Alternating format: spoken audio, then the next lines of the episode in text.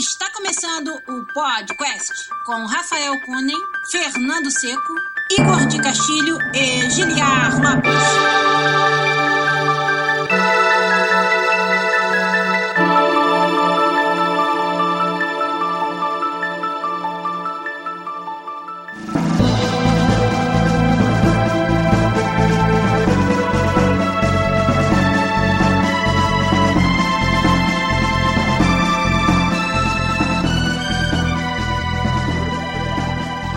Podcast na área, galera! Estamos de volta mais uma vez nesse que é o único podcast onde você conversa em português com profissionais da indústria de games internacional. Eu sou Giliar Lopes, produtor dos games da série FIFA aqui na Electronic Arts em Vancouver, no Canadá. E hoje tô rodando solo novamente. Infelizmente está difícil aí pra galera do podcast poder participar, cada um com as suas dificuldades aí pessoais, férias, etc. E semana passada já não teve programa, a gente não queria deixar sem programa hoje também, então vim eu aqui fazer uma carreira solo. Solo não, porque eu tenho a ajuda da galera aqui no nosso chat no Twitch, twitch.tv barra podcastbr, é onde você acompanha as nossas lives e participa com a gente aqui também no chat. Todo domingo a gente procura fazer a gravação do programa aqui. Então, vamos hoje falar de alguns assuntos muito interessantes que a própria galera da nossa comunidade colocou no nosso Discord, no canal de sugestão de temas. Então, aproveitando que eu tô meio sozinho aqui hoje, vou tentar responder algumas das perguntas lá e mais outras que com certeza vão surgir aqui no chat na live de hoje. Tem vários anúncios também para dar hoje aqui, algumas coisas pra gente discutir. E lembrando que através dessa comunidade no Discord nós estamos organizando a primeira Podcast Jam que tá todo vapor. Tá na segunda semana das duas de prazo pros jogos. Então, no domingo agora, dia 29, né? Vai acabar o prazo às 11h59 da noite, 29 de setembro. Termina o prazo. Você que tá participando dos seus grupos tem que submeter o seu jogo lá no itch.io, né, na página da Jam do podcast, até o horário marcado, até às 23h59 do domingo, do dia 29. E com certeza tá todo mundo aí pegando fogo, né? A cabeça tentando se enquadrar no tema da podcast Jam que a gente revelou semana passada, que é a pressa é inimiga da perfeição. Então tomara que os grupos estejam se inspirando aí para usar esse, esse tema de uma forma criativa nos seus projetos. A gente está muito curioso para ver o que, que vai rolar dessa Game Jam 2019 do podcast. Mas hoje aqui a gente veio para fazer um episódio do programa para vocês, falar de alguns assuntos, como eu falei, sobre academia, sobre indústria, algumas perguntas que surgiram lá no nosso canal Sugestões de Tema. Você que não sabe como engajar com a gente e participar de tudo isso, como eu falei, o twitch.tv podcastbr é onde você acompanha as lives, tanto de gravação quanto algumas lives de jogos que a gente faz às vezes. Eu ontem, por exemplo, terminei Telling Lies, aquele jogo do Sam Barlow sobre fazer buscas em uma base de dados de vídeos e descobrir é, o paradeiro, né? O que aconteceu com os personagens da trama. Um jogo muito difícil de explicar como é que funciona, mas já falei dele várias vezes aqui. E ontem eu tava aí ao vivo com o Cabelo, com o Del Nero, com mais uma galera e a gente conseguiu finalizar o jogo, né? O seu Cevado falou ali, ainda bem que terminou a novela, é. Que é uma novela mesmo, o Telling Lies. E aí tu vou escolher agora o próximo jogo que a gente vai fazer lives aqui no podcast, mas foi bem legal. E acho que, cara, foi uma experiência muito maneira fazer toda essa investigação com a comunidade. Mas como eu tava falando, lá no twitch.tv podcastbr você acompanha nossas lives. No nosso site, podcast.com.br, tem lá o arquivo de todos os nossos podcasts, você pode assistir lá, pode ouvir. Além do youtube.com.br podcastbr, onde você também acompanha a exportação das nossas lives e das nossas lives de gravação também do podcast aqui. Estão sempre lá no nosso canal do YouTube. Quem sabe a gente vai trazer mais conteúdo pro nosso canal em breve. E as outras redes que a gente usa, a gente tem uma página no Facebook, podcastbr, a gente tem o Twitter, podcastbr. E agora uma novidade, a gente tá criando também uma conta do Instagram do podcast para vocês poderem ficar mais perto da gente, a gente poder também postar algumas curiosidades, algumas fotos e outras coisas que surgem aí no dia a dia do, do desenvolvimento dos games. Quem sabe ali uma fotinha do cubo onde o Giliar Lopes trabalha lá na EA, talvez a gente poste isso daí, outras coisas que a gente puder fazer. Já existe essa conta, já tá lá, tem só uma foto por enquanto que eu postei antes de começar a live aqui, e é o PodQuestBR no Instagram. Você entrar lá no Instagram, no PodQuestBR, você vai acompanhar a gente. O Vinícius Curto já falou, fotos do Bioshock Infinite no Instagram. Não, é só foto de jogo bom que vai poder ter lá no Instagram, tudo bem. Então você que quer acompanhar a gente, PodQuestBR lá no Instagram é a nova conta, além de já ter Twitter e Facebook também, a gente vai começar a brincar lá. Já tá criado o Instagram do PodQuestBR, podem entrar lá e seguir a gente. É, o Del falou, os stories do Giliar metendo gol de cobertura. O dia que eu fizer o outro gol de cobertura da vida, eu posto lá. foto de comida, né? Vai ser igual do Kojima. O povo desenvolve games só posta foto de comida. É isso aí. Então, vocês que querem seguir a gente agora também tem lá o Instagram. Vou tentar mantê-lo é, movimentado aí durante os dias e as semanas para ver se vocês curtem algum um pouco do dia a dia dos podcasters lá no Instagram PodquestBR.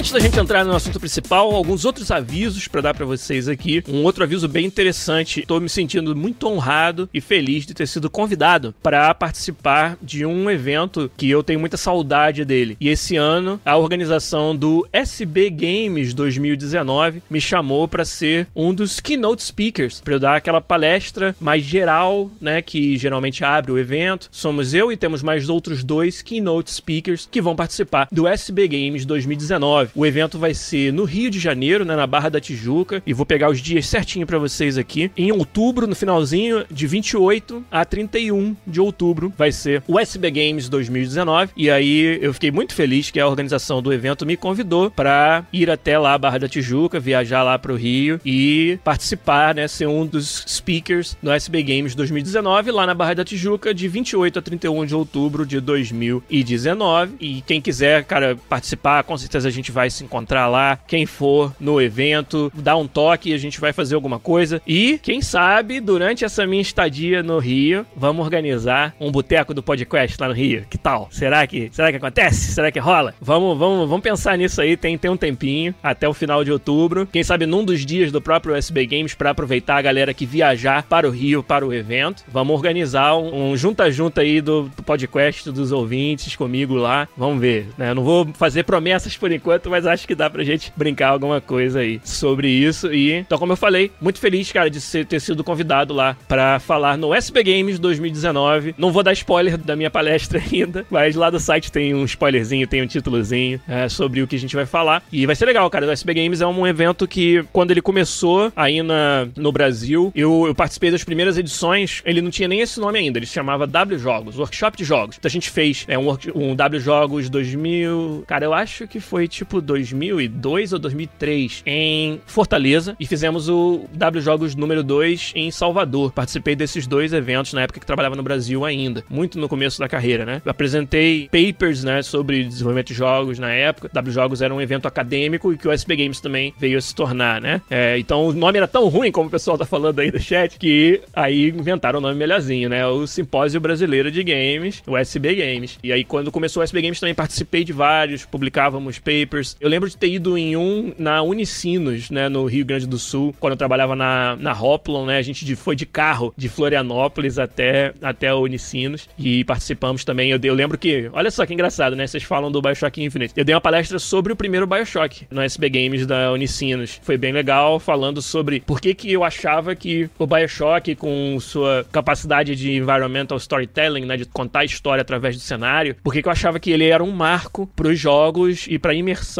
dos jogos na indústria naquela época. Faz muito tempo, isso foi em 2006 ou 2007, um desses dois aí, quando teve o SB Games lá na Unicinos e eu, eu lembro de ter dado essa palestra. O Sr. Cevada perguntou se tem gravado a palestra. Eu acho que não tinha na época, cara. Acho que não ninguém chegou a gravar. Eu, pelo menos, perdi esse material. Eu tenho o meu PowerPoint, mas o PowerPoint não mostra muita coisa, porque era uma palestra meio que no improviso, como eu sempre faço. Todas as vezes que eu falo assim, eu vou. O PowerPoint é só uns tópicos, assim, eu vou de improviso, como vai ser também agora, no SB Game 2019. Então, quem quiser encontrar lá na Barra da Tijuca durante o SB Games, fala comigo aí, vamos se comunicando. Como eu falei, quem sabe um, um, fazer um ajuntamento aí dos ouvintes do podcast lá no Rio de Janeiro durante o SB Games também vai ser legal. Não posso prometer ainda, mas acho que vai ser bem maneiro. Bom, como vocês sabem, tá rolando, como eu falei lá no começo, a Podcast Jam 2019. E Nós da organização estamos muito curiosos para saber que jogos vocês vão inventar com o nosso assunto. A pressa é inimiga da perfeição, tema talvez difícil, não sei, para essa jam. Né? Os grupos começaram já a se comunicar lá no nosso Discord, mas estão escondendo um pouco o jogo, que eu acho que é, tá certo. Não tem que dar spoiler mesmo dos jogos que vocês estão fazendo da jam, não. Mas aí, o que, que eu procurei fazer? Procurei conversar com alguns membros de grupos da jam e trazer o depoimento deles aqui nesse episódio, sabendo que ia ser um episódio mais difícil de preencher com conteúdo, porque eu tô sozinho. Então, eu fiz o convite para alguns dos membros da comunidade e vou tocar para vocês aqui o áudio da minha conversa com eles, né? Colocar aqui para vocês conhecerem um pouco de como é que é o background deles e como é que tá o andamento da jam para cada um deles. O primeiro deles que a gente conversou foi o Henrique Del Nero, figura fácil, fácil lá da nossa comunidade, o Danny Pidgey aí no chat do Twitch sempre. E o Del Nero tá participando de um projeto nessa nossa Game Jam. E aí eu sentei com ele mais cedo um pouco e a gente conversou um pouquinho sobre a experiência dele nesse projeto. Então vamos ouvir aí o Del Nero.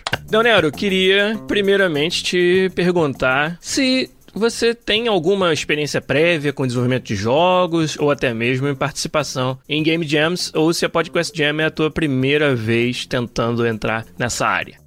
Opa, beleza? Beleza? Então, não é a primeira vez que eu faço o jogo. Eu fiz faculdade de games. Uhum. Tinha participado de uma Jam só durante a faculdade. Foi uma da Microsoft, inclusive. Eu acho que eles tinham feito para tentar dar uma emplacada naquele Windows Phone, que hoje a gente sabe que não emplacou nem um pouco. Mas assim, foi a primeira experiência, né? Foi um fim de semana inteiro, basicamente noite em claro. Aquela experiência local mesmo de, mano, bora, Sim. pega os notebooks aí e vamos, vamos embora. Não deu muito certo, mas beleza.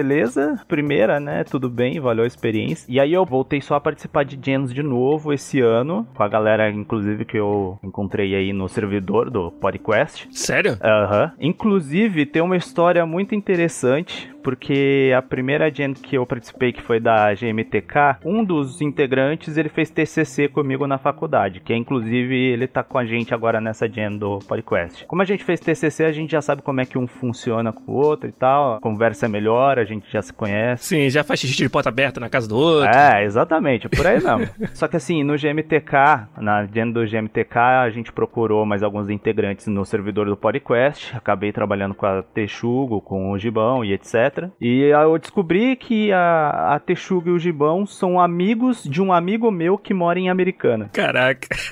tipo, eu moro hoje em São Paulo, mas eu sou de Americana. Sim. E aí eu tenho um amigo lá e eles fizeram a faculdade lá. E a Texuga era de São Paulo, ela foi pra Americana pra fazer faculdade. Eu era de Americana, eu vim pra São Paulo pra fazer faculdade. Caraca. E no fim eu havia uma ligação de apenas um amigo de, de distância aí. Como você vê como que a galera que desenvolve jogos no Brasil não é um grupo tão grande assim. É, então, o mundo é pequeno, cara. Aqui o mundo é muito pequeno. Pode Eu crer. até fiquei, ué, como assim você conhece ele?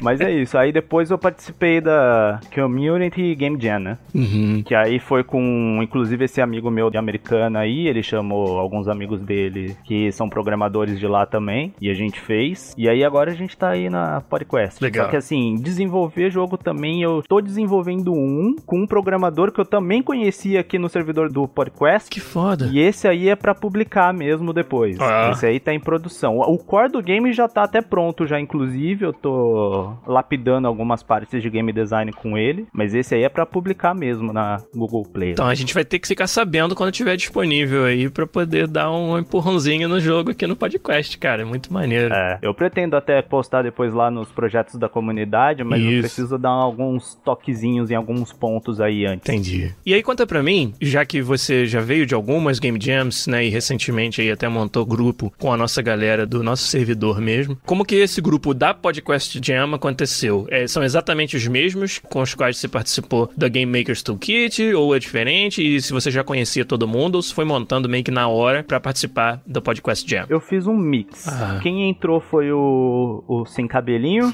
Todo mundo precisa de um cara de som. Mano, na boa, eu, eu queria deixar um- uma nota aqui. Tá. Deem valor à galera de som, na moral. Puta que pariu, né? É, é foda, cara. Lá no CrowdForge, eu tinha visto, quando as equipes ainda estavam sendo montadas, né? Uhum. Eu tinha visto o time lá, acho que era da FIAP, se eu não me engano, que, tipo, tinha 11 pessoas, assim, no grupo. Aí eu olhei e eu, caramba, cara, 11 pessoas no grupo. Só que o que realmente me impressionou foi que na hora que eu cliquei pra ver o grupo, só tinha um cara de som. Nossa. Como assim?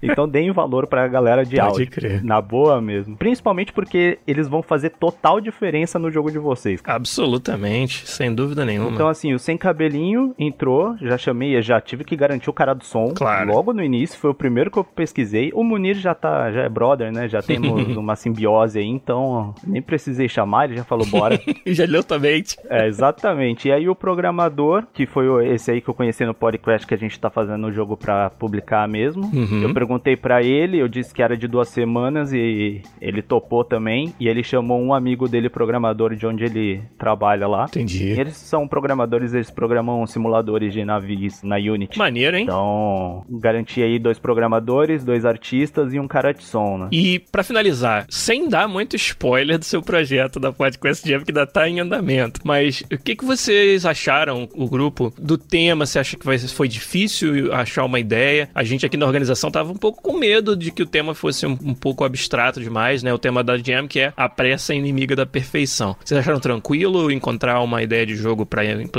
esse tema ou não? Então, a gente fez o brainstorm logo em seguida e pensar em uma possibilidade do que fazer não foi complicado. O Uhum. complicado mesmo vai ser se o tema será transmitido através do gameplay, né? Entendi. Porque na nossa cabeça isso tá muito claro. Sim. Só que quanto mais eu penso nisso, mais eu fico, putz, mas será que eles vão pegar o que a gente tá querendo fazer aqui, sabe? Entendi. E será que o jogador, no final das contas, vai, vai pegar que tem essa pretensão? Às vezes os jogos, eles têm um tema, mas na cabeça do desenvolvedor tá muito claro, mas pro jogador não fica comunicado, né? Isso, é basicamente assim, pra quem pensou no tema, tudo é muito claro sempre. Entendi. O problema é você passar isso pra quem vai jogar, porque afinal de contas, quem vai jogar precisa entender sem o desenvolvedor ficar ali na orelha falando, olha, então a gente fez assim por causa disso e disso. Exato. Não tem que ler o manual pra entender como é que é o jogo. é, exatamente. Foi Até esse porque tempo. também se viesse com manual, quem que lê manual hoje em dia? Ninguém lê o manual e um. Ninguém lê manual hoje em dia. Ninguém não leu a tela de,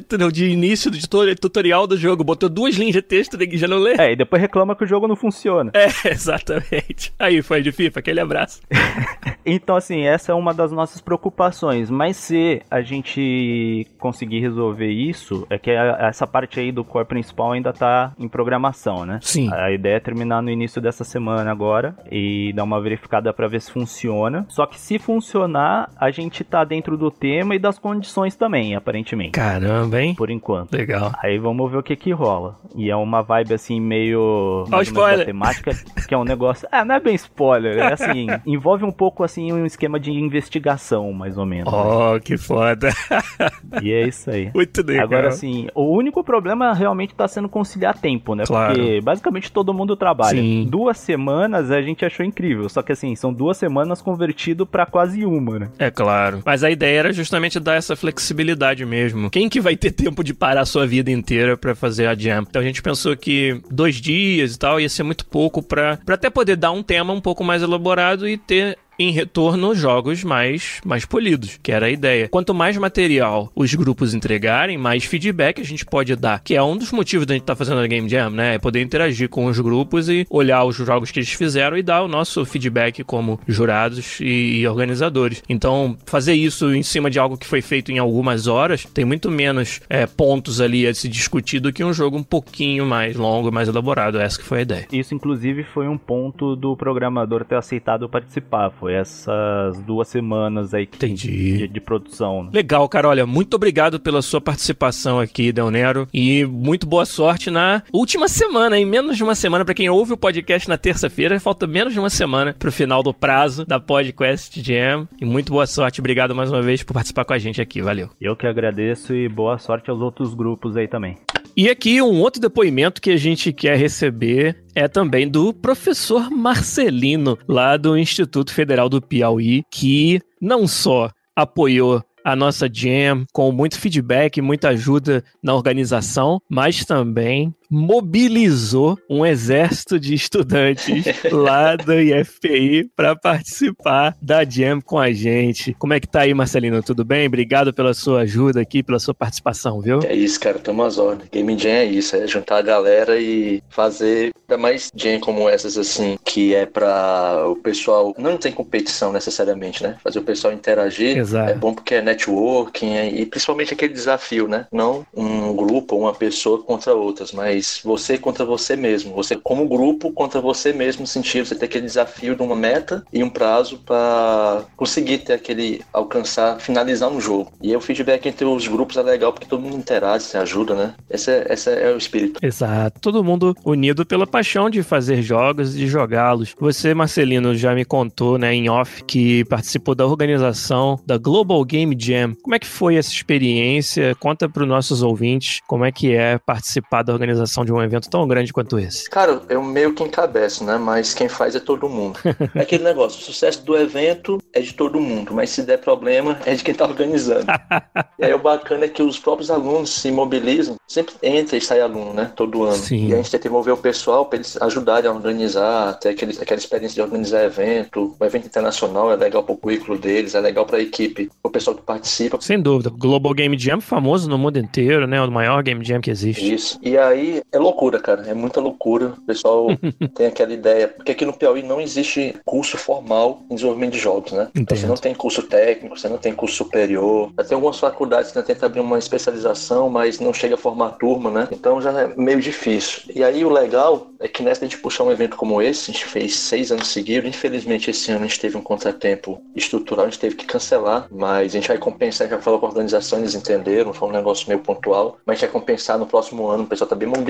Tu vê pelo número de pessoas que já entraram nessa de vocês, né? Da podcast Jam, a pessoa tá bem Sim. empolgada, que quis compensar não ter tido a de, a de janeiro. E o bacana, cara, que a, o tipo de pessoa que realmente tem vontade e falta um direcionamento são alunos de ensino médio. Que é diferente de quem está na graduação, quem está trabalhando, é um pessoal que tem tempo, tem criatividade e faltava um direcionamento, né? Então tem muito menino de ensino médio, que inclusive eles ajudam na Global Game Jam. E aí, cara, o pessoal tá muito empolgado, cara, tá muito empolgado. Então a experiência de uma Game Jam dessa mundial, eles meio que não acreditam, até quando começa o evento. aí quando começa, a pessoa se ajuda, e não tem competição, né, que a gente conversou agora há pouco. É muito bacana. E o bacana, cara, que de 2015 saíram dois jogos de lá. No Game Jam, que os caras meio que entendem como uma brincadeira, uma interação, tudo, acabou surgindo dois casos de sucesso. Um deles foi a Lenda do Cabeça de Cuia, que inclusive os meninos formaram um grupo no, na Game Jam, e que depois eles abriram uma empresa, botaram o jogo na Steam, acho que venderam na casa de 50 mil cópias e tudo. Nossa, que maneiro. Infelizmente a empresa, não sei se chegou a durar dois anos, ela acabou se desfazendo, mas o que a gente vê dos meninos que eles sempre continuam se falando, são tudo amigos. Foi fatalidade como acontece, Sim. né? Mas estão no mercado, acabaram se encontrando no mercado de jogos, estão desenvolvendo. E outro jogo foi o Crow Brawl, que ele nasceu na Game Jam, foi transformado no prédio de pesquisa, no Instituto, e os meninos chegaram a participar em stand da Brasil Game Show, foram finalistas da Imagine Cup 2017, foram pré-aprovados na, na. Greenlight, foi aprovado no Windows 10, está pré-aprovado para Xbox One. Então, assim, dali saiu um caso de sucesso bem, bem bacana. E isso a gente usa como motivador para que os outros vejam que é legal, cara, fazer esse tipo de coisa. Com a visibilidade da Global Game Muito Jam, bom. Tudo é. Não é por não ter o curso aqui no Piauí que eles não podem chegar a seguir o sonho deles de desenvolver, né? Então a gente dá, tenta dar essa mobilizada nos meninos aí. Muito legal. E falando em mobilizada nos meninos,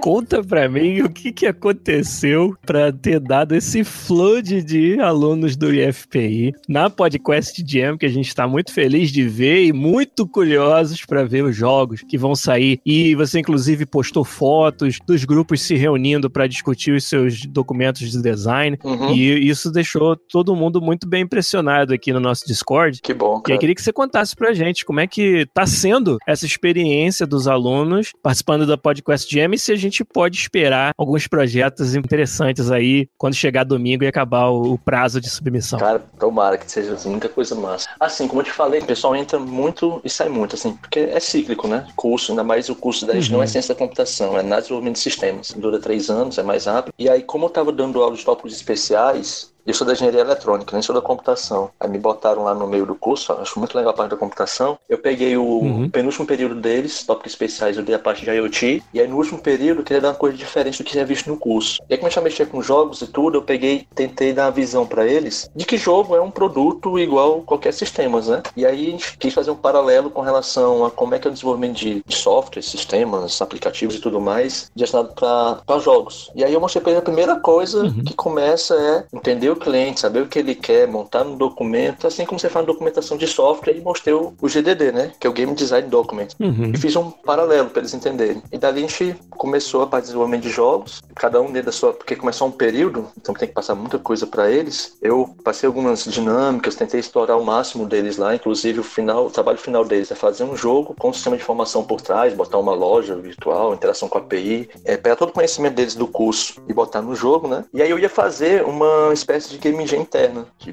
duas semanas, fazer um sisteminha nosso lá, meta, prazo. Eu uso o Google Classroom para poder acompanhar eles. Aí foi quando de verdade saiu e desenrolou a game engine no podcast. Eu disse, não, é fazer a mesma coisa que eu ia fazer, só que aí botando, interagindo com outras Isso. pessoas e tudo. Aí eu apresentei para eles o podcast, expliquei até quem são vocês também, que segurou as pontas aí. Sim. E aí só que eu dou aula também em lógica de programação, no primeiro ano de ensino médio de eletrônica. Aí como eu tinha terminado a parte de C++ com eles, e eles são muito asilados por jogos, aí eu fiz uma dinâmica com eles também, apresentei o que é um GDD, tudo, e botei pra eles fazerem jogos. E aí tem alguns alunos, alguns outros que participavam da Game Engine e tudo mais, a gente envolveu todo mundo, divulgou pra alguns outros grupos também, com o pessoal que a gente foi divulgando, a gente pediu pra que eles divulgassem pra outros, pra poder divulgar o podcast. Só que a gente tem um pouquinho mais de controle mais pelo pessoal do instituto, né? Porque tá ali próximo da gente. Claro. Hoje de fora a gente não tem tanto controle, mas a gente tentou ajudar divulgando de qualquer maneira. E aí eu tô botando como nota pra eles. aí é bom que a gente força Olha a gente força um pouco como nota pra forçar eles a ir pra uma situação, mas eles estão tomando gosto, a gente já fez reuniões. Alguns eram mais, ah, não gosto muito desse negócio tal, o jogo pra mim é jogar, não é fazer. Porque os caras pensam que fazer jogo é jogar, né? A gente mostrou a realidade diferente pra É eles. verdade. Aí naquelas reuniões que a gente fez com todo mundo, que a gente botou a foto lá no Discord, aí foi quando eles ficaram mais empolgados. Poxa, cara, ele apresentou isso aqui, achei legal. Ah, quem quer apresentar do meu grupo, eu quero apresentar. Então os caras começaram a se soltar um pouquinho mais, tá bem dinâmico, Isso bem é legal. ótimo. Bem legal mesmo. Porque te dá outra visão, né, cara, pro curso. Sem dúvida, pro curso, acho que você achou aí uma combinação perfeita de dar uma motivação a mais para eles fazerem o trabalho que vai virar nota, que às vezes é visto como uma obrigação, mas que pode também ser algo prazeroso. Quem sabe aí você tá plantando a sementinha dos futuros desenvolvedores profissionais de jogos, ou mesmo desenvolvedores amadores de jogos. Não tem nada de errado com isso. Sim, Mas muito legal ouvir a história. Nem terminou de vocês, já estão perguntando pela Global Game Jam de janeiro, cara. Então, vocês estão bem empolgados mesmo. E aí tem um grupo Legal. que não são meus alunos, são por fora, eles já estão estão virando noite, cara. Caramba. No tutorial de Goldot que eu passei pra eles, eles estão virando noite o tempo todo, cara. Tem um grupinho lá que tá bem focado. Tipo, se encontrou. Nossa. Encontrado no nicho deles. Legal. Muito bom. Ó, não dá mais spoiler, não, porque eu quero acompanhar tudo isso quando tiver sido feitas todas as submissões. A gente tá aqui da organização muito curiosos pelos jogos que o pessoal vai, vai inventar com esse tema. A pressa é inimiga da perfeição. Ah, isso é muito massa, cara. Mas, Marcelino, muito obrigado, viu, mais uma vez pela ajuda que você está dando a gente já desde o início. E a gente se fala aí com certeza novamente em breve para saber um pouco mais dessa experiência que foi trabalhar junto com os alunos aí na, na PodQuest Jam no Instituto Federal do Piauí, tá bom, meu querido? Sem que precisar, só dar um grito aí. Valeu. Valeu.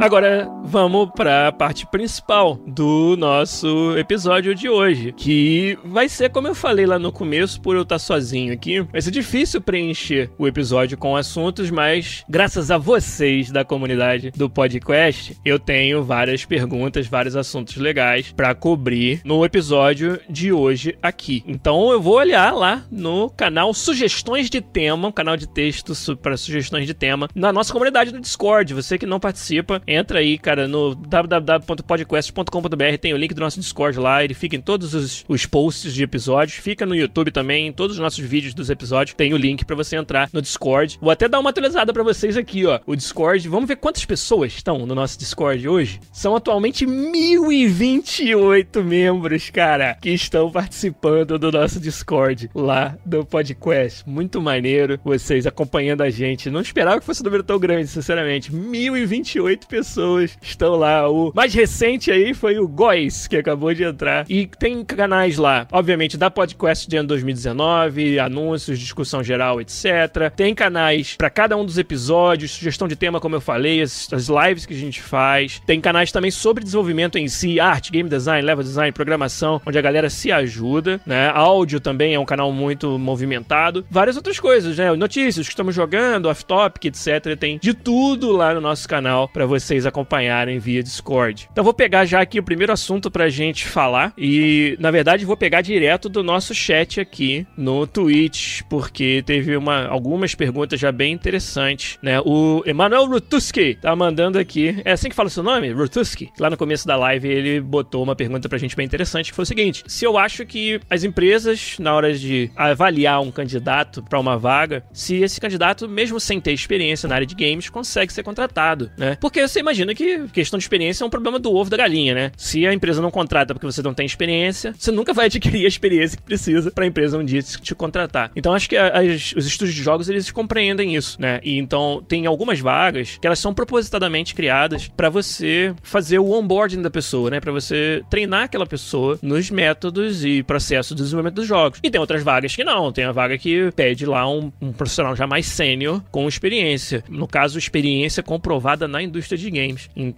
eu acho que existe esse espaço para você aprender e adquirir essa experiência tal que você de outra forma não iria ter. Agora, a sugestão que eu dou, né, é que, por exemplo, tendo avaliado muitos currículos já na carreira, tendo participado do processo de seleção, selecionando outras pessoas, né, para entrar no nosso estúdio, eu posso te falar que tem muito valor quando o candidato, não importa a área, pode ser arte, pode ser design, pode ser programação, tem muito valor quando esse candidato consegue, na hora da entrevista, mostrar projetos pessoais que ele tenha feito e falar sobre a sua participação naquele projeto. E a gente, a gente consegue detectar quando o cara tá mentindo, quando ele de fato não participou daquilo, porque tem tantas pequenas nuances que só acontecem quando você coloca as mãos na massa em algo que a gente que tem uma experiência longa na indústria sabe detectar quando o cara realmente as coisas que ele menciona sobre aquela experiência de desenvolver o projeto, a gente consegue detectar, pô, esse cara realmente fez o que ele tá dizendo que fez. Passar dessa barreira da desconfiança para confiança é talvez uma das coisas mais importantes durante o processo de entrevista, que é uma das coisas que a experiência comprovada na indústria meio que já dá de antemão pro entrevistador. Ah, essa pessoa trabalhou durante X anos na Game Loft e diz aqui que publicou tais jogos. A gente vai perguntar para ela qual foi o seu papel naqueles jogos, exatamente o que, que ela fez no dia a dia, e aí vai dar para detectar essa experiência. Da mesma forma, se você tem um projeto pessoal e você puder contar um pouco do, de como tudo que você quer na hora da entrevista é que vá para um lado de algo que é familiar para você, que é confortável para você. E quando é um projeto seu, que é coisa mais familiar do que isso, você sabe tudo o que aconteceu ali e você pode contar essas histórias. Então, por isso que eu acho que mesmo sem uma experiência de trabalhar né, na área e ser pago para desenvolver os jogos, você precisa investir seu tempo livre em projetos que te deem alguma coisa para mostrar durante a entrevista. Um outro exemplo disso é, são os Game Jams, né? Que a gente sempre fala que elas podem ser uma excelente oportunidade de você se forçar a participar do processo de desenvolvimento dos jogos e com isso ter essas histórias para contar que na hora de uma entrevista vão fazer uma diferença para você. E outra, como eu falei lá no começo e o pessoal do chat também comentou aí, o Emanuel, as empresas muitas vezes colocam os requisitos da vaga, mas elas estão dispostas a conversar com candidatos que não preenchem todos. Então às vezes tem uma vaga lá que pede um a três anos de experiência na indústria de jogos, mas você consegue substituir isso com algo que é de um projeto pessoal. Não acho que esse é o motivo de você não ter registrado um a três anos de experiência em jogos seja o motivo que vai te eliminar completamente da vaga. É claro, depende da vaga, depende do time, mas na minha experiência, pelo menos aqui na EA, se a gente via um currículo interessante e que apontava para alguns projetos legais de conversar e que pareciam que provavam a proficiência da pessoa, a gente nunca deixou de falar com alguém só porque esses projetos eram sem fins comerciais, pessoais e que o cara não tinha tido um emprego na indústria de games ainda, né? Foi assim, por exemplo, que a gente contratou o designer que se juntou ao meu time no ano passado. Durante o, o podcast, eu contei a história do processo de seleção para um novo designer na área de broadcasting, de presentation do FIFA, e o cara que acabou sendo aprovado, ele tinha zero experiência na indústria de jogos. Ele vinha da indústria de cinema, nos filmes, inclusive da Marvel que ele participou, ele fazia montagem, né, digital de algumas cenas. Então, às vezes vinha o material gravado em estúdio com tela verde e vinha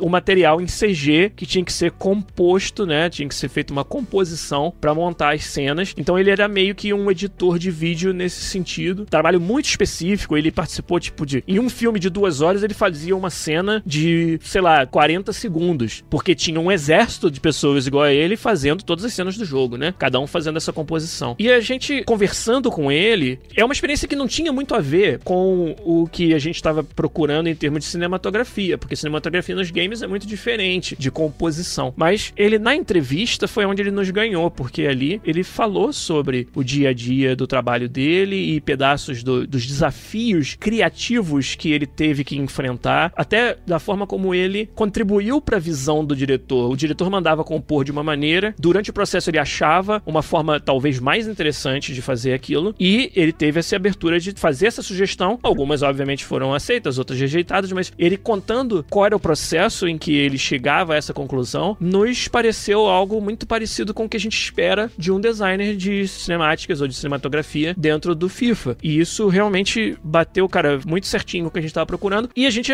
resolveu, bom, para essa vaga, a gente vai ter condições de treiná-lo sobre como funciona games, como funciona FIFA. O cara nunca tinha feito um jogo na vida, mas a gente fez essa decisão, contratou, ele desenvolveu o FIFA 20 inteiro com a gente, foi decisivo na toda a parte do volta, né, que é o novo modo do FIFA de futebol de rua. Ele ajudou muito a definir essa nova identidade visual e como que as câmeras iam se comportar e que é tudo diferente do futebol 11 contra 11 no volta. Então, e, e ele participou desse processo todo, não só fazendo o design, mas implementando essas câmeras usando as ferramentas de jogo que também ele nunca tinha usado antes. Ele nunca tinha usado um engine de jogo antes, né? E teve que usar o Frostbite com a gente ali. Então, é um exemplo bom de alguém que não tinha experiência na indústria, mas tinha projetos sobre os quais ele sabia falar e demonstrou ali uma habilidade de aprender e, e de se expressar de forma criativa que bateu com o que a gente estava procurando. Então, esse cara é o Gerald, canadense que a gente contratou para o nosso time e a gente gostou tanto dele que já trouxemos mais um designer. Mas esse foi uma transferência interna dentro da EA mesmo. Pegamos um cara de um outro setor e estamos expandindo o nosso time, né? Agora eu tenho mais designers que, que eu tô liderando, né? Já com esse novo já serão cinco. E aí a gente vai poder trazer ainda mais conteúdo de cinematografia procedural dentro do FIFA, que é o que o nosso time lá de broadcast faz. E, de novo, esse processo, cara, é um processo muito humano, muito pessoal. Então, você tem que ter o material sobre o qual conversar. Eu acho que isso daí, se você mandar bem numa entrevista, você vai, sabe, suplantar, às vezes, até uma experiência comprovada na indústria, se for uma vaga que pode comportar esse tipo de candidato. Beleza? O Del Nero falou que na faculdade dele precisou fazer um jogo por semestre, se poderia ser considerado como anos de experiência. Eu acho que no preto no branco, né, no papel, não vai contar como anos de experiência, mas conta pro seu portfólio. Eu acho que, de novo, se você puder conversar sobre seu papel nesses projetos com o entrevistador, acho que você não pode afirmar que você tem X anos de experiência na indústria, porque não é a mesma coisa que fazer os projetos de faculdade. Mas não quer dizer que não tenha valor. Eu acho que tem até um grande valor se você puder usar para promover a sua capacidade de desenvolver os jogos, né? O Deonero fez uma pergunta muito interessante aqui também. Tá em todas, né? Deonero hoje tá participando muito do nosso episódio, e... mas ele perguntou mais uma boa aqui, ó. Se hoje em dia eu jogo os games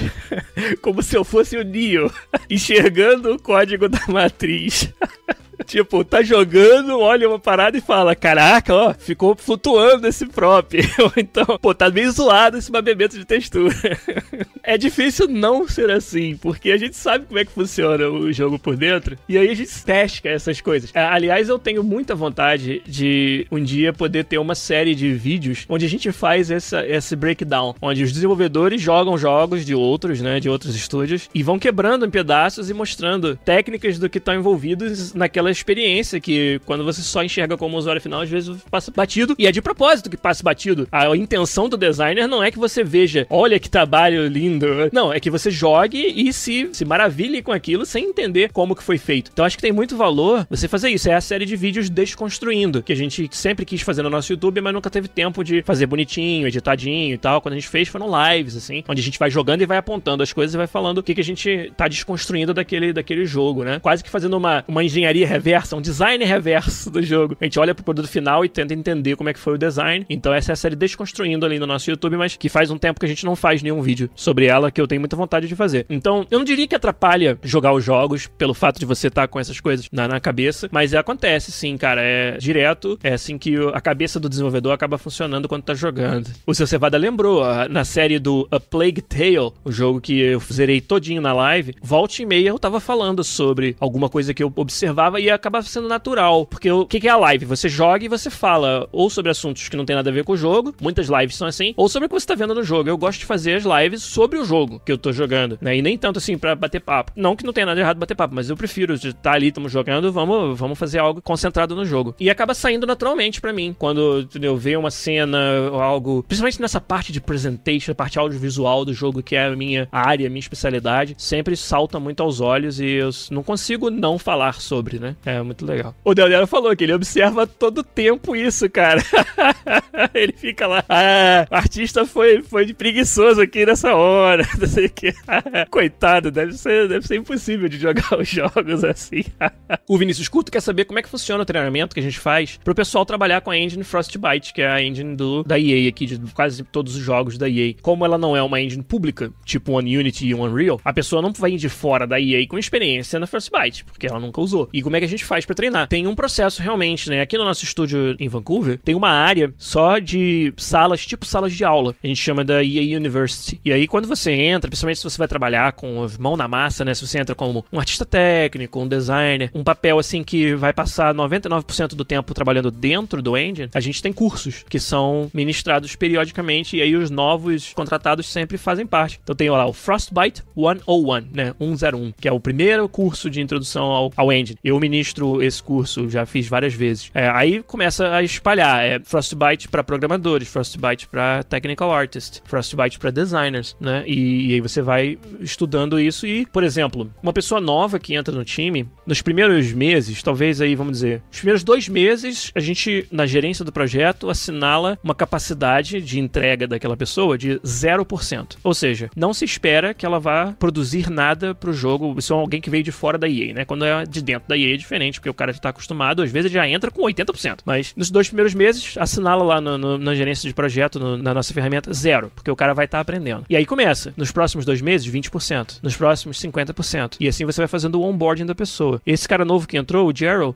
durante o FIFA 20, ele nunca passou de 60%. Porque a gente queria deixar. O que, que significa isso? Significa que ele tem 40% do tempo dele vai ser usado não para entregar tarefas, mas sim para aprender, né? E sabendo que talvez para alguém que já tenha anos de experiência com Frostbite, aquela tarefa leva X. Pro Gerald vai levar X mais 50%, porque ele vai gastar mais tempo aprendendo sobre o papel que ele precisa exercer. Então isso tudo ele é muito bem gerenciado, é, é muito bem já levado em conta na gerência do projeto, porque a gente sabe que a realidade é que as pessoas precisam desse tempo para se habituar a usar a ferramenta. E outra coisa que facilita bastante no caso do Frostbite especificamente é que ele é muito parecido com as engines de mercado. Os conceitos dele são muito próximos do que você já está acostumado se você usa principalmente o Unreal, porque o Unreal tem toda aquela funcionalidade de blueprint, onde você faz, você coloca comportamento, né, e faz lógica de jogo e gera eventos e tudo mais, sem precisar escrever código. Ali é um designer tá fazendo isso usando uma linguagem de programação visual, caixinhas e métodos e, e linhazinhas ligando elas. E o Frostbite tem algo parecido com isso, que é uma ferramenta que eu uso praticamente todo dia, que é uma linguagem visual para que um designer possa colocar comportamento dentro do jogo. E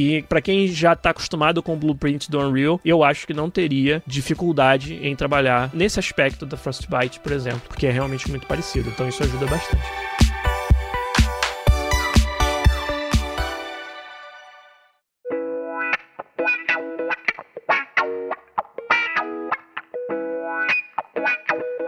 Vamos então pegar um assunto, como eu falei lá no começo, lá do canal Sugestões de Temas do nosso Discord. Olha só.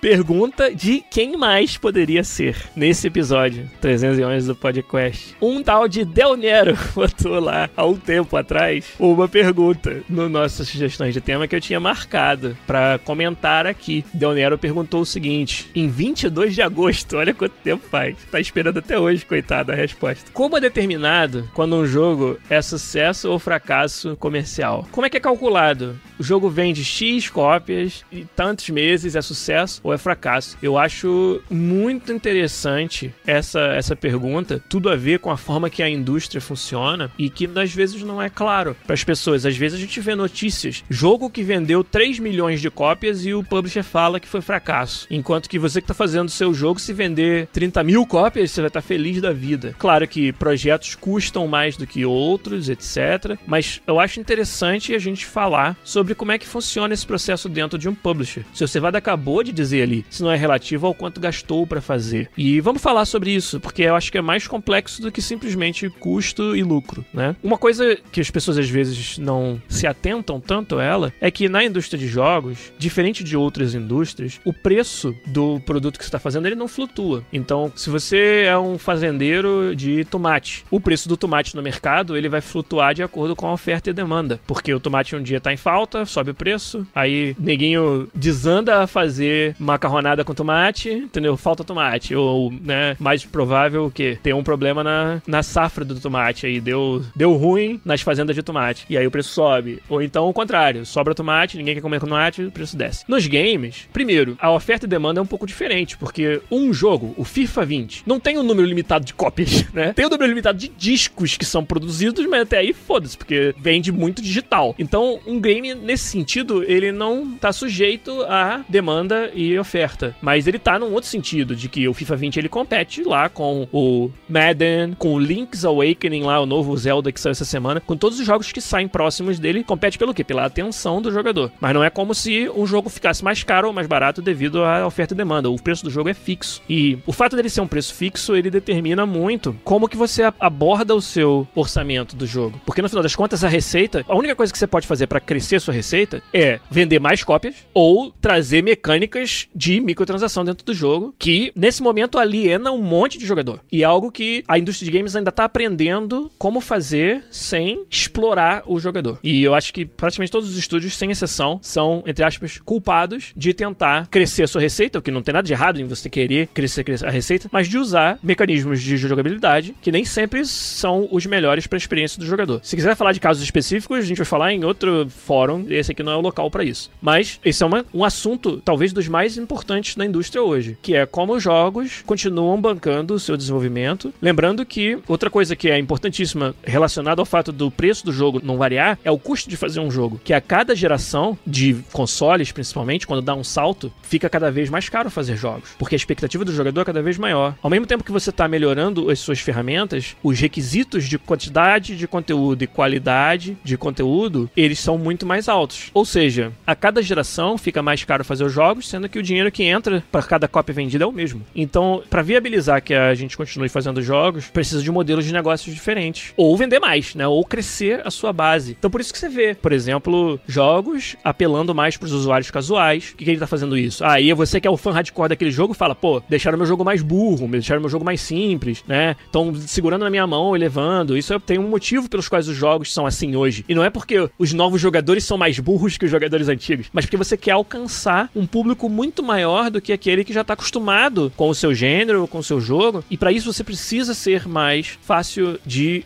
galgar a curva de aprendizado. Por isso que os jogos investem tanto nesse, nisso. É setinha para na direção que você quer ir. Jogos não querem deixar a pessoa perdida, porque isso é uma das coisas que faz o cara largar o jogo, etc. Tô entrando em detalhes aqui sobre como você faz o design do seu jogo de forma a apelar para mais gente, mas não é como se a gente tivesse uma opção de não fazer assim às vezes, porque de alguma maneira a gente precisa bancar que a gente continue fazendo jogos, sendo que o dinheiro que entra é o mesmo que entrava antes quando custava metade para fazer o jogo. Então a parte do custo, de forma bem simples, simples, sem entrar em muito detalhe, ela influencia sim na forma que você vê o sucesso ou fracasso do jogo. Mas é só um componente. Outra coisa que muita gente não sabe, passa desapercebido para quem tá de fora, é que a maioria dos estúdios grandes, dos publishers grandes, eles têm ações na bolsa e acionistas que precisam ser agradados, entre aspas. É claro que isso aí é uma coisa muito difícil de você que quer falar sobre. Mas no final o que acontece é que o publisher ele tem uma previsão de quantas cópias vai vender e qual receita que vai vai entrar. Essa previsão, ela não tem nada a ver necessariamente com quanto custa para fazer. Se ela for maior do que o que custa para fazer, você tem um projeto que pode dar lucro. Se for menor, fudeu. Você tem um projeto que você está prevendo que ele vai perder dinheiro, entendeu? Então, nem sempre essa conta fecha. Quando não fecha, você cancela o projeto, por exemplo, ou nem começa. Então, existe essa previsão de receita, previsão de quanto que vai vender. E às vezes, tipo, vamos pegar FIFA como exemplo, vou usar números inventados aqui, até porque nem poderia usar os números reais. Digamos que o FIFA custasse um milhão de Sbrubbles para fazer. E eu acho que a receita, tem a previsão que a receita vai ser de 10 milhões. Você vai falar, porra, que projeto foda. Ele vai multiplicar por 10 o quanto custa para fazer. Só que aí chega lá no mercado, na, na hora da verdade, ao invés de vender 10 milhões, vende 8. O leigo vai pensar, ainda é um sucesso, projeto foda. Você gastou um, vendeu oito, mas porque você tinha prometido e previsto que ia vender 10 milhões e prometido isso para os acionistas que então compraram ou não ações da sua empresa, contando que esse ia ser o resultado, uma vez que você entregou abaixo da sua estimativa, foi fracasso. Você deixou aquém das expectativas de receita seu jogo. Apesar de que, se você pensar só em quanto custou e quanto entrou, foi um sucesso gigantesco, gastou um e lucrou oito, para o acionista que esperava lucrar 10 e tomou decisões de investir na sua empresa baseado nisso, aquele é um fracasso. Então, tudo isso que eu falei, e mais um monte de outras coisas com certeza que eu nem participo, são os componentes que determinam o sucesso ou fracasso financeiro de um jogo. Para um estúdio, não precisa nem ser indie, mas contanto que ele seja privado, ou seja, os donos são os donos do estúdio, não tem que dar prestar contas para ninguém, muitas vezes o desafio é simplesmente achar um jogo que se pague e dê o suficiente para você fazer o próximo, ou pelo menos para começar o próximo. E esse é um desafio que já é play it. Dificílimo na indústria que a gente tem hoje. Então, muitas vezes, para esse tipo de projeto, o sucesso ou fracasso é meio que assim: ah, se eu, se eu sobreviver depois que o jogo saiu, é sucesso. Se eu conseguir fazer o próximo, é sucesso, sabe? Então, você vê como varia, né? A gente tá falando de um lado onde, às vezes, multiplicar o seu custo por 10 e esse é o sua receita não é suficiente para ser sucesso. E de um outro lado, se quer se pagar e conseguir continuar com a mesma qualidade de vida que você tinha, não vai ninguém vai ficar rico, mas só vai conseguir realizar o sonho e exercer a profissão já é considerado sucesso. Então, são mundos muito diferentes. E por isso que é tão difícil você afirmar com certeza o que, que é o critério de sucesso ou de fracasso de um jogo na indústria de games. É uma questão muito complexa que eu queria ter a oportunidade de falar aqui. E aí o Del Nero, com a pergunta dele lá no nosso canal, me deu essa oportunidade. Então, eu queria que vocês mandassem também suas perguntas, o que, que vocês entenderam, não entenderam, o que, que vocês acham disso. Mas é mais ou menos assim que funciona o pensamento de um publisher, de uma empresa de jogos, quando avalia o sucesso ou fracasso do seu game. Vamos para mais um assunto que foi mencionado aqui, que foi sugerido no nosso Discord, nas sugestões de tema. Outra figura muito presente na nossa comunidade, e de fato ele é um dos nossos moderadores, foi o Garu. O Garu tá sempre participando, é um cara muito solícito. Todo mundo que precisa de alguma coisa, que bosta alguma pergunta, o Garu é sempre o primeiro lá. Muito obrigado pela sua ajuda, você, o Vitor Lopes, que são os nossos moderadores. O Garu sugeriu um tema sobre diferenças entre você ter experiência na academia, desenvolvendo jogos na faculdade, um mestrado em jogos, etc. Ou ter experiência no mercado, na indústria de verdade. Ou ser um indie, um cara solo, um autodidata, projetos pessoais. E é bem interessante, porque se de um lado essas experiências se complementam e muitas vezes, como a gente falou lá na primeira pergunta, né, do Emanuel Rutuski, muitas vezes as, você demonstrar que você fez projetos solo pode substituir uma falta de experiência no mercado. Esses são tipos de experiência diferentes. Então é interessante a gente responder essa pergunta do Garu, eu acho. Eu diria assim que todas as experiências são válidas de alguma maneira. Porém, algo que eu experimentei na pele na academia, por exemplo, é que muitas vezes você não ter um norte bem definido, não ter um critério de sucesso bem definido, pode fazer você patinar no mesmo lugar. Então, eu acho que é de propósito que a academia seja assim, não é uma crítica. Eu acho que o pensamento acadêmico, quando você está fazendo pesquisa na universidade, ele tem que ser livre dessas influências de fora o máximo possível, porque é da onde saem os grandes avanços de tecnologia, né? Pelo fato daquele pesquisador de computação computação gráfica não precisar lançar um jogo, ele gastou o tempo necessário para descobrir uma técnica que é totalmente diferente de resolver algum problema. E essa técnica depois vai ser empregada na indústria. Talvez não por ele, mas por outros que vão usar o paper dele, implementar em jogos, adaptar, às vezes simplificar. Então, esse papel da academia na área de pesquisa e de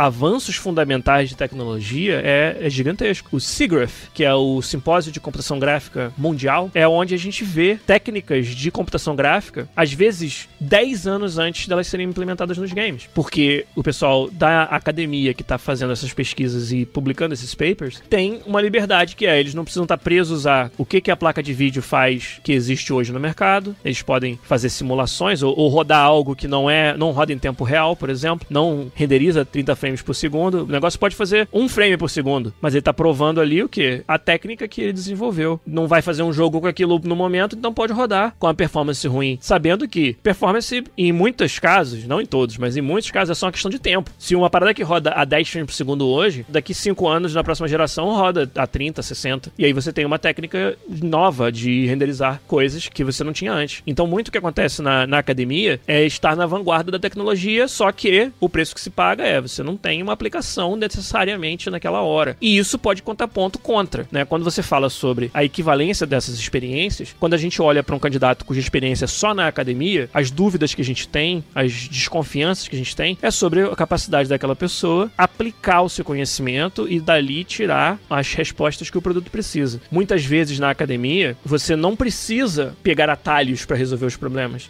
É aceito que você vá resolver um problema que você não esperava, vai tirar uma tangente aí de um mês para fazer isso, porque é importante para sua tese, é importante para montar o seu paper. E na indústria, muitas vezes, você não pode se dar ao luxo de fazer isso. Então você precisa que o profissional saiba ele mesmo quando vale a pena parar tudo e resolver o problema e quando vale a pena fazer um atalho pro problema. Porque o jogo precisa ser lançado, porque tem outros motivadores que não só o resultado da pesquisa que vão influenciar essa decisão. Então, quando a gente vê um candidato cuja única experiência é na academia, esses são os sinais que a gente procura. Será que essa pessoa a gente vai colocar lá no time e ela vai ter essa capacidade de focar no resultado final e não ficar perdido dando voltas no meio do caminho pelo fato de que agora na indústria ele tem que entregar algo e que na academia não necessariamente era o caso? Então, esse é um exemplo de uma diferença grande dessas duas experiências. Quando o cara é um solo, um autodidata, alguém que desenvolveu jogos pessoais, a gente também, de novo, tem uma, um valor muito grande, que é diferente do valor de você ter feito um jogo num time de 500 pessoas. Nesse cara, a gente vai procurar, por exemplo, a habilidade de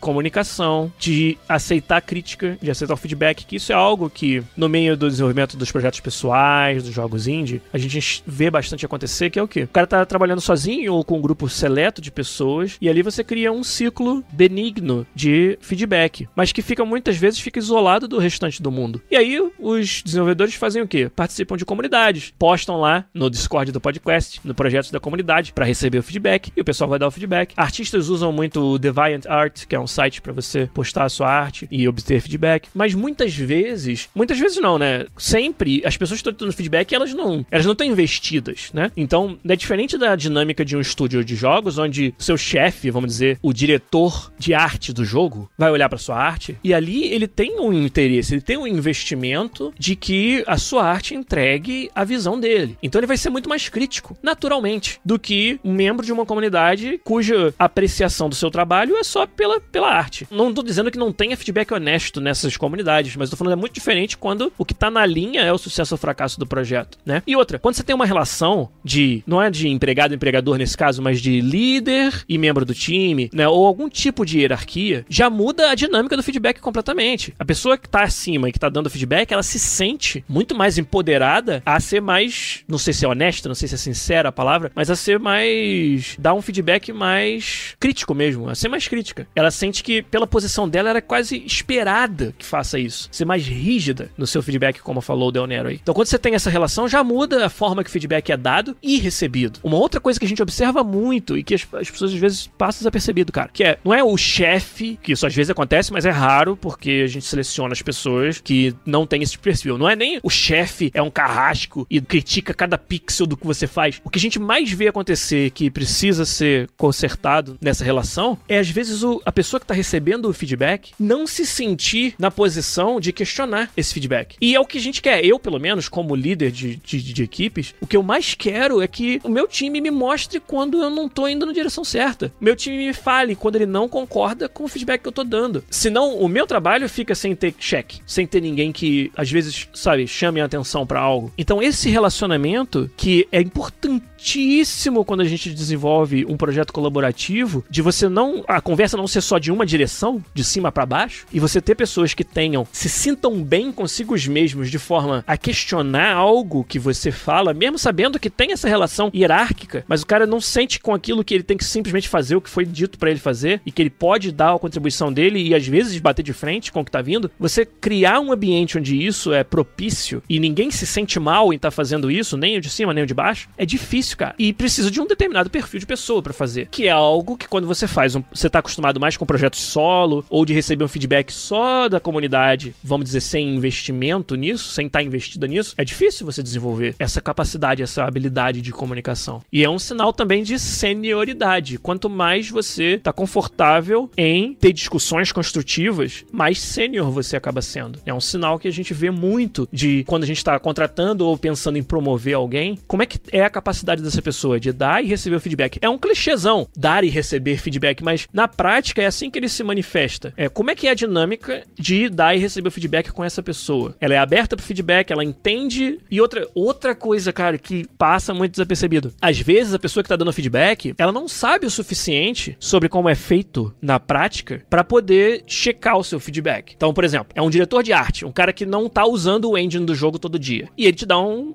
uma resposta sobre um trabalho dizendo, ó, oh, tem que ser feito dessa outra forma. E ele não sabe que essa outra forma talvez seja ou muito difícil ou impossível, vai levar muito mais tempo. Qual é a consequência desse pedido na prática de realizar aquele pedido? Quem sabe isso é a pessoa que está recebendo o feedback. Então é ela que tem que expressar isso e tem que ser capaz de ter essa conversa honesta e de falar, olha, se realmente essa é a visão que você quer, é isso aqui que vai custar. Então tem uma decisão a ser tomada, vai se pagar esse preço ou não. E melhor ainda, a pessoa que realmente é sênior e tá tunada com esse processo de forma bem ajustada, ela vai entender não o que o chefe falou que quer, mas o que ele quis dizer. Se aquela solução literal não for perfeita, vai sugerir uma alternativa. Olha, eu acho que se a gente for na força bruta tentar alcançar o que você sugeriu, vai ser muito caro, vai gastar muito tempo ou não vai ser possível. Mas eu entendi o que, que você quer disso e vou te apresentar aqui uma alternativa de como chegar nesse mesmo resultado ou num resultado parecido. Ou essa alternativa aqui vai te dar esses prós e esses contras e você me diz o que é mais importante. Esse tipo de conversa aberta sobre não A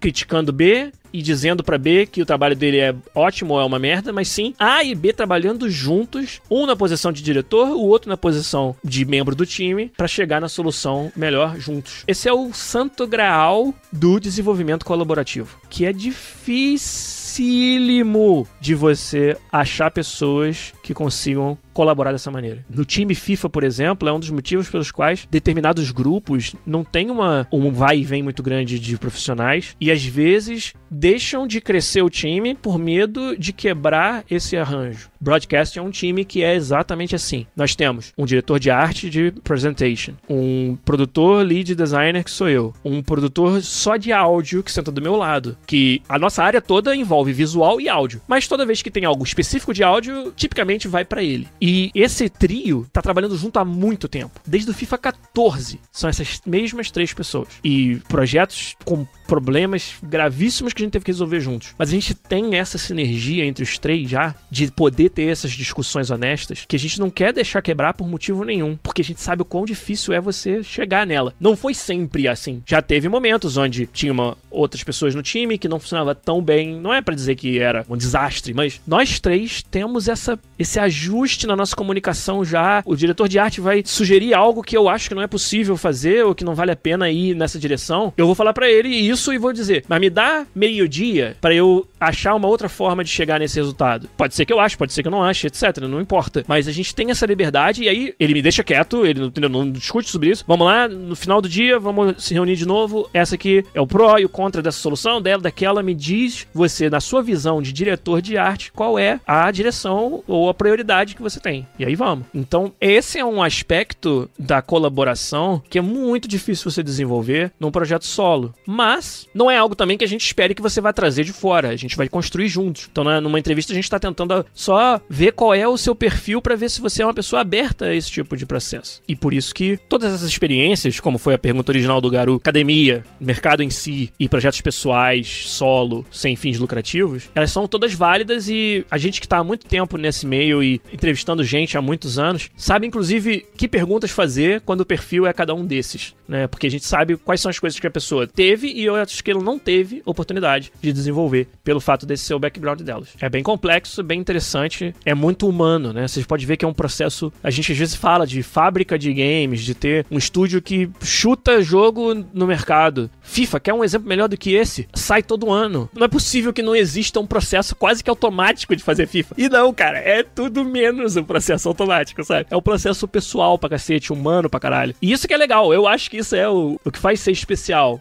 desenvolver projetos desse tipo, desse tamanho, com essa quantidade de pessoas, tendo que atender aos anseios de cada uma dessas pessoas de forma diferente e conhecendo até os, os trejeitos, as manias, os quirks de cada um dos seus colegas, sabe? A gente já sabe o cara do áudio, as manias dele, o jeito que ele responde as coisas. E beleza, entendeu? A gente tá aí para trabalhar junto nisso, assim, é muito legal. E é um desafio, porque relações pessoais importantíssimas, assim. Mas espero que tenha respondido bem a pergunta do Garoto aí. Foi a resposta que me levou para muitas expressões diferentes, mas acho que ficou bem respondido. Espero eu.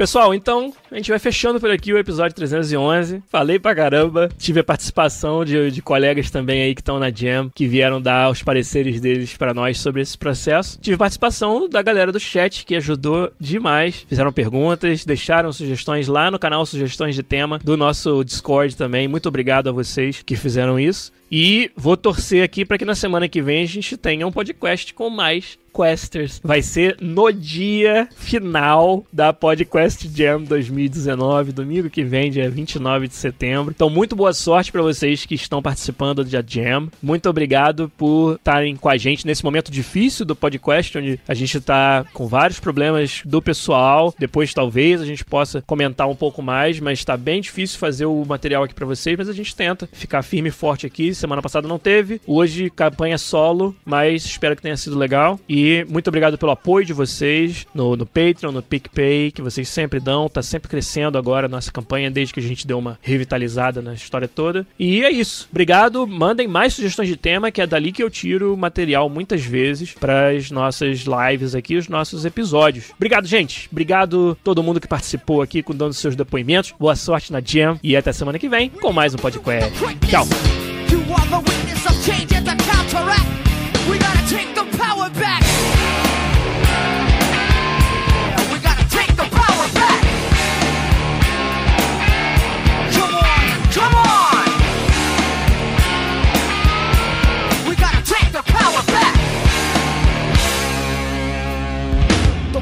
Curriculum, I put my fist in them. Eurocentric, every last one of them. See right through the red, white, and blue disguise. Lecture up, puncture the structure of life.